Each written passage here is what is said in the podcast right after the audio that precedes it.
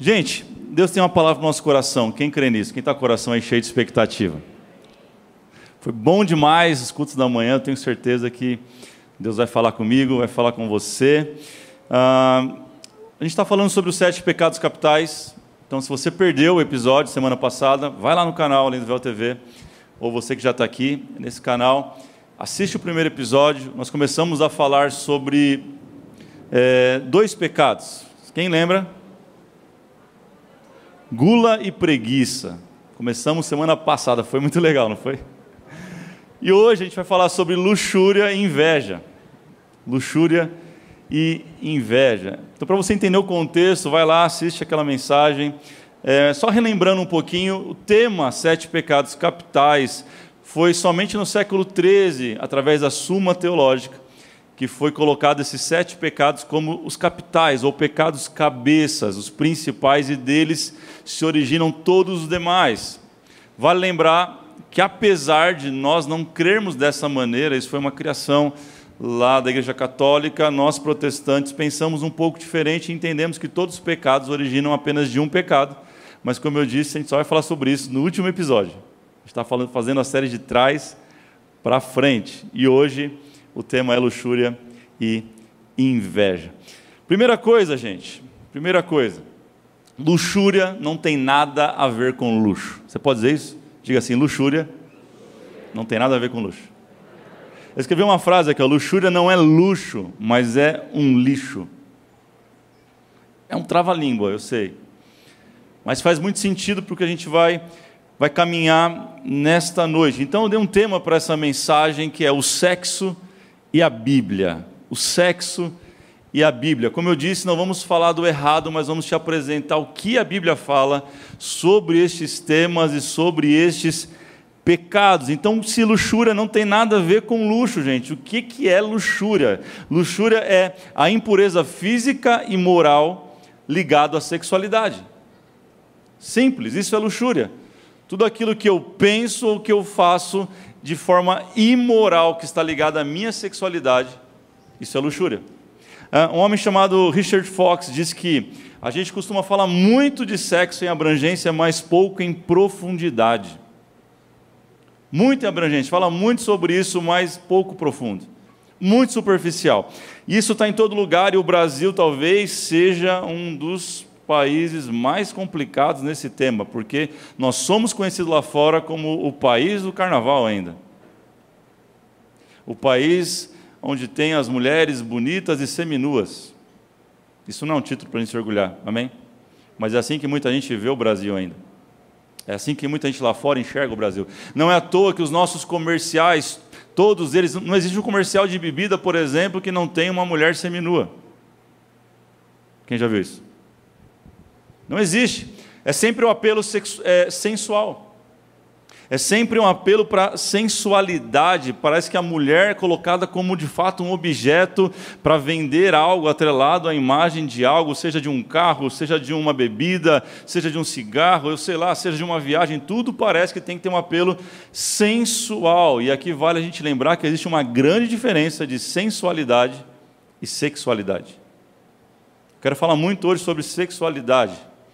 Sensualidade é outra coisa. Sensualidade é colocar à venda um produto, colocar na prateleira à venda um, produto que não está à venda. É quando você se porta de maneira sensual. É tipo aquela irmã que vai para a academia e ela tira uma foto. Toda sensual, ainda coloca um versículo embaixo: O Senhor é meu pastor e nada me faltará. Aí dá vontade de falar assim: está faltando roupa, irmã. Passa no projeto. Aliás, lembrando do projeto, gente, continue trazendo sua doação de roupa, que a gente continua nessa, nessa empreitada para abençoar tanta gente. Mas dá vontade de escrever: está faltando roupa. Passa lá no social da igreja, que a gente vai te abençoar, irmã. É um apelo sensual em tudo que faz. Gente, guarda essa frase: não se coloca na prateleira aquilo que não está à venda. Se você não está à venda, minha irmã, sai da prateleira. Aí os homens, homens também, você não está vendo, bonitão, o machão, sai da prateleira.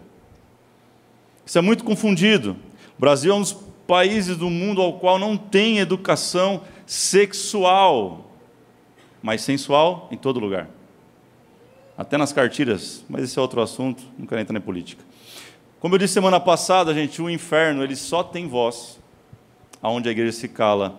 E eu não quero ser um pastor omisso, uma igreja omissa. A gente vai tocar sim nos temas mais complicados que tiverem para a gente falar, a gente vai falar. Você concorda comigo ou não? A gente vai falar, gente, a gente tem que falar. Por que, que é importante falar sobre sensualidade, por exemplo, sobre pornografia? Eu não sei se você sabe, mas uma pesquisa de 2018 mostrou que 22 milhões de pessoas só no Brasil consomem a pornografia, sendo desses 22 milhões, 76% homens, demais mulheres. Mulher também consome pornografia, sabia disso? Você fala, pastor, mas você está na igreja, as pessoas são santas, lavadas, remidas pelo sangue de Jesus. Isso não acontece na igreja. Tem uma outra pesquisa, essa que me assusta mais ainda, do mundo cristão, diz que duas a cada três pessoas cristãs consomem pornografia todos os meses. Isso dá 60 e tantos por cento da igreja. Isso é assustador. A pornografia é a animalização da sexualidade, é a coisificação do ser humano, é tornar a mulher objeto, o homem em objeto. Isso é pornografia. Na minha época, quando eu tinha lá meus. Vou fazer uma revelação, espero que meu pai e mãe não estejam assistindo agora oito, nove anos, meu primeiro contato com algo pornográfico foi um livro de ciência. Quem, quem, já assistiu, quem já assistiu, não, quem já viu, quem tem a minha idade já viu esses, lembra os livros marrom que tinha assim, educação sexual, aí tinha lá um livro com as posições, o que, que era isso, o que, que era aquilo, quem já viu isso? Esse foi o meu primeiro contato com pornografia, para aquilo na época era uma loucura, gente, aquilo era uma loucura, aqueles bonequinhos mal desenhados. Eu sou dessa geração, quem é dessa geração? Olha, irmão, levanta a mão, deixa eu sozinho nessa não, sei que tem um monte de gente comigo que tem gente pior que eu. Na época nem tinha livro. E hoje, eu te pergunto, o que, que as nossas crianças de 8, 9, 10 anos estão tendo acesso? Se é uma geração discipulada pelo YouTube, pelo Google, que, que tem o um celular o tempo todo, ou um tablet, ou um computador o tempo todo, e, e os pais, em sua maioria, não vigiam e não controlam o conteúdo que seus filhos assistem. Uma maioria, não vamos falar que faz, que não faz, eu sei que não. E aí, a um clique, a um, uma palavra que eles escrevem num buscador, eles têm acesso a um mundo de podridão estão sendo todos os dias expostos a isso. Alguém vem dizer: não, não tem que falar de sexo na igreja. Tem que falar sim, senão o mundo vai falar. Se a gente não ensinar o que é a luz da Bíblia, isso, alguém vai ter voz na sua vida e na voz e voz na vida dos teus filhos. Quem está comigo nessa noite, diga amém. Olha o que diz Jeremias 13, 27. Tenho visto os teus atos repugnantes, os seus adultérios, os seus relinchos, a sua prostituição desavergonhada sobre as colinas e os campos. Ai de você, Jerusalém, até quando você continuará impura? Deus está perguntando para nós, igreja, os dois terços que estão acessando isso, até quando a gente vai levantar as mãos para adorar no domingo e na segunda vai fazer outra coisa? Até quando? Mateus 5,8 diz: Bem-aventurados puros de coração, pois são estes que verão a Deus. São estes que verão a Deus. Mateus 6,22 diz: Se teus olhos forem bons, todo o teu corpo terá luz. Que nesta noite o Espírito Santo ilumine os nossos olhos e os olhos do nosso coração, para que a gente saia daqui cheio de luz da palavra. Por isso eu quero falar o sexo e a Bíblia. Então quero dois pontos, bem rápido. Abre o teu coração, meu irmão. Desarma nesta noite, não, que isso não seja um tabu para você, para sua família, para os seus filhos, não. Que essa mensagem gere um diálogo saudável na tua casa. Eu quero falar apenas dois pontos sobre esse tema que parece ser um tabu. Então, anote isso, por favor. Número um: Deus criou o sexo. Anota isso, não olha para mim com essa cara de assustado, não. Deus criou o sexo.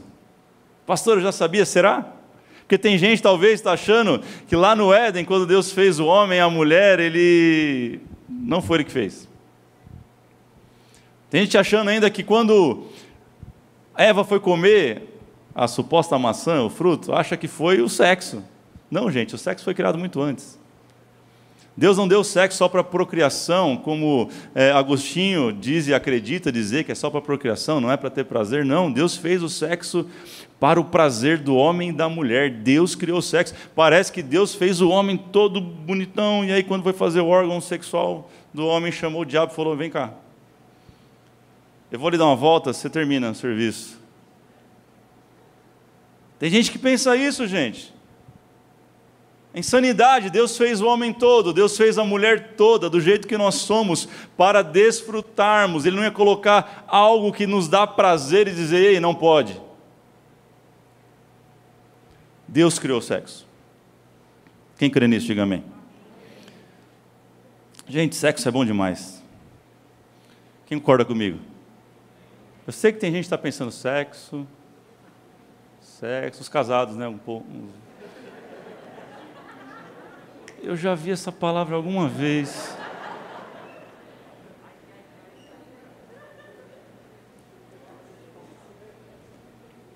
Sexo é bom demais. Fala para sua esposa aí, você que está casado aí, que está com o mozão do lado, fala, sexo é bom demais. Fala para ela. Ah, Jesus, Santo André vai tremer, vai ter um abalo sísmico nessa noite.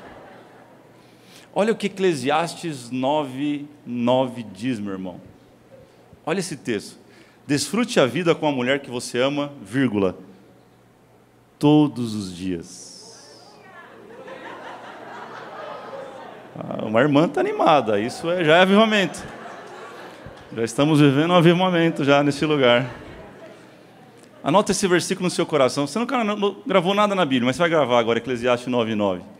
Desfruta, meu irmão. Deus fez o sexo para o casamento. Deus fez para o homem, para a mulher o sexo. Deixa eu falar uns benefícios do sexo que você talvez nunca ouviu falar. Primeiro, o sexo reduz o estresse. Quem sabia disso? Tem um monte de gente estressada aí. Olha aí. O sexo melhora o sono. Você sabia disso? É por isso que a gente dorme bem depois. Você fala assim, Parece um coelho esse cara, esse cara já dormiu. É porque ele dá sono, irmão. Olha, olha isso aqui. Vou acabar. Hoje eu. Não, eu creio que eu vou abençoar os casamentos com essa palavra. O sexo, irmã, olha para mim. Ele alivia as dores de cabeça. Isso é provado cientificamente, meu irmão. Para com essa conversa aí de que estou dor de cabeça. Você está dormindo com o Tilenol do lado e está dando desculpa à sua rapada. Tira essa dor de cabeça em nome de Jesus. Olha para a varoa agora, irmão. Fala aí, amorzão. Aí, ó, ó, ó, o pastor está falando. Para com essa conversa. Arruma outra desculpa que essa não cola. Quer ver o que mais sexo faz? Ele eleva a autoestima da pessoa. Comprovado. Agora, isso aqui, em tempo de pandemia, gente, a gente está dando bobeira. Ó, o sexo aumenta a imunidade do corpo, segundo a Universidade de Wilkes, lá da Pensilvânia, fizeram um estudo, gente. Que vitamina D que nada. Tem coisa melhor para fazer, irmão. Sexo é bom demais, gente. Olha aí. Você acha que foi o diabo que criou isso? Não pode ser. Deus criou. Olha só, reduz o risco de doença cardíaca. E nos homens ainda reduz as chances de ter câncer de próstata, que é o principal câncer que mata homens. Olha os benefícios. Esse aqui agora é o melhor de todos. Que tem a ver com a mensagem semana passada. Uma noite de sexo equivale a 30 minutos de corrida.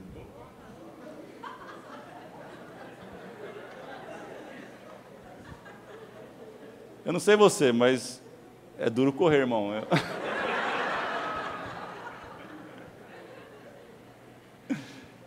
Gente, sexo é bom demais, foi Deus que criou. O que, que a Bíblia fala sobre isso? Olha o que Cânticos, dos Cânticos, capítulo 1, verso 2, vai dizer: Ah, se ele me beijasse, se a sua boca me cobrisse de beijos, sim, as suas carícias são mais agradáveis do que o vinho. Hum. 16, como você é belo, meu amado, ah, como você é encantador, verdejante ao nosso leito. Está na Bíblia, irmão. Capítulo 3, verso 1: A noite toda procurei em meu leito aquele a quem o meu coração ama, mas não encontrei. Geralmente são os homens que procuram, procuram as moedas, está no pé. Cânticos, os Cânticos 4, 3 a 5, seus lábios são como um fio vermelho, a sua boca é belíssima, suas faces por trás do véu, além do véu, são como as metades de uma romã. Tem uns elogios estranhos também, ó. Seus pesco seu pescoço é como a torre de Davi. Nela estão pendurados dois, é, dois mil escudos, todos os escudos deles heróicos, guerreiros. Seus dois seios são como filhote de servo, meu Deus. Gente, a Bíblia é um livro fantástico. Ela fala sobre tudo, ela tem resposta para tudo. Deus criou aqui, é uma alusão da noiva com o noivo, gente. Eu tenho uma lição para os casados aqui nessa noite, anota aí no papel. Você vai fazer um devocional hoje às 11 horas com seu marido, vai ler, vai ler Cântico dos Cânticos, capítulo 5. Eu não posso ler aqui, tem muita criança. Você lê na sua casa. Os irmãos estão empolgados. Tem uns ali que estão. Não, irmão, vai chegar provavelmente na sua casa hoje, eu creio. Leia isso com a sua esposa. Vai ter uma noite maravilhosa com ela. Deus fez isso para vocês desfrutarem. Quem está comigo, diga amém. Aí você fala, pastor, mas eu sou solteiro. Solteiro estava ficando tudo animado já. Eu tenho um segundo ponto para você. Se o primeiro é verdade que Deus criou sexo, segundo, sexo fora do casamento é pecado. Anota aí, jovem, vamos lá os solteiros, agora deixa eu falar um pouquinho com ele. Tem irmão que está falando, nossa, pastor, tem jovem vai sair daqui. Não, calma, irmão. 1 de Coríntios 7, 9 vai dizer, mas se não conseguem controlar-se, devem casar-se, pois é melhor casar do que ficar ardendo. Deus não obriga ninguém a casar, amém? Quem é solteiro aqui? Levanta a mão. A galera normalmente senta desse lado aqui, deixa eu... Vamos, gente, solteiro. Você não é obrigado a casar não, trem. Ninguém é obrigado a casar, Deus não obriga ninguém a casar, mas se é para ficar ardendo, de paixão, a Bíblia diz o quê? Casa.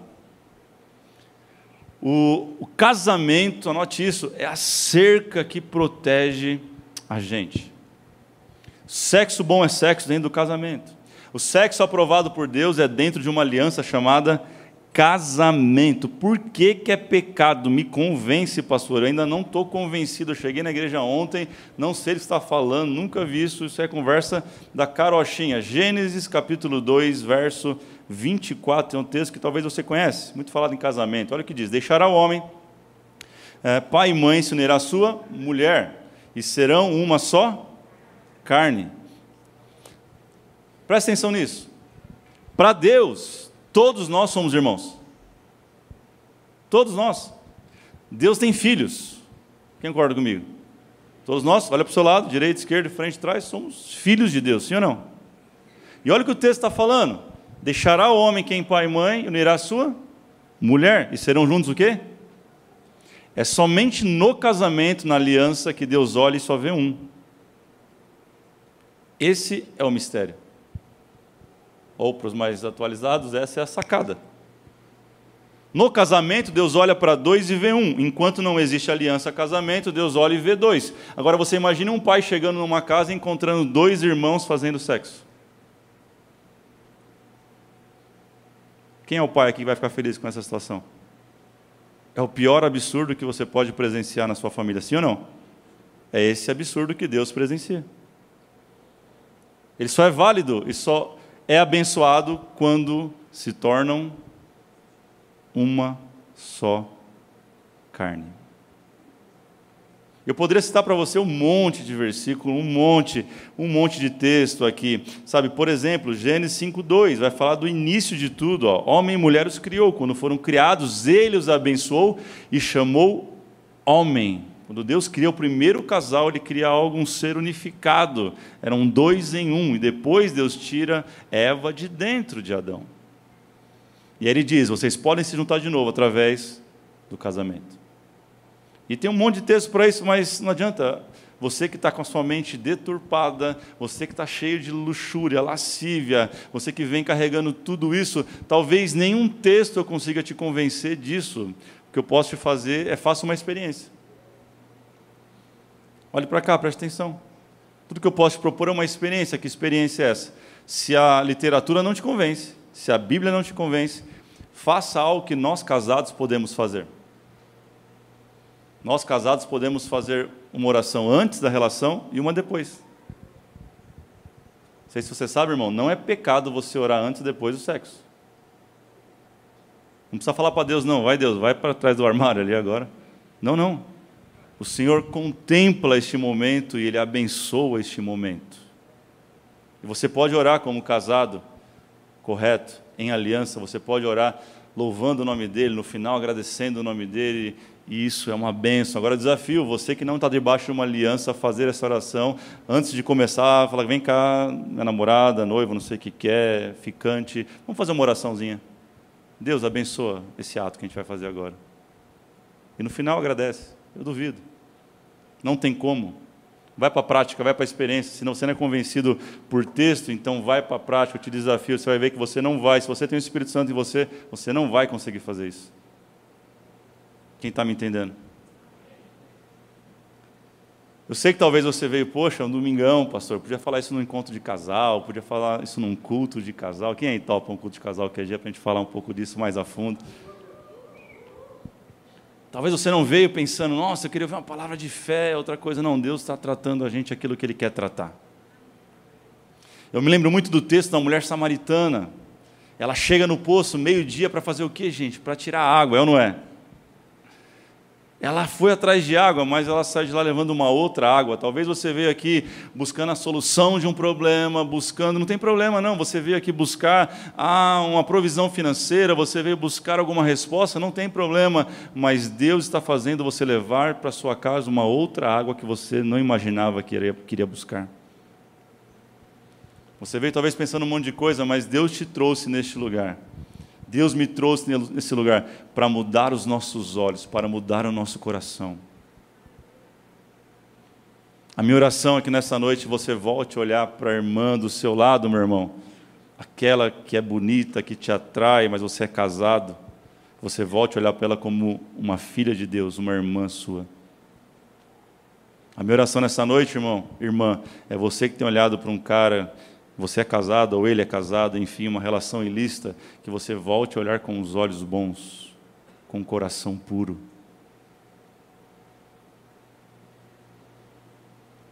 É noite de você se quebrantar diante do Senhor. Te convido a se colocar em pé, eu quero orar com você.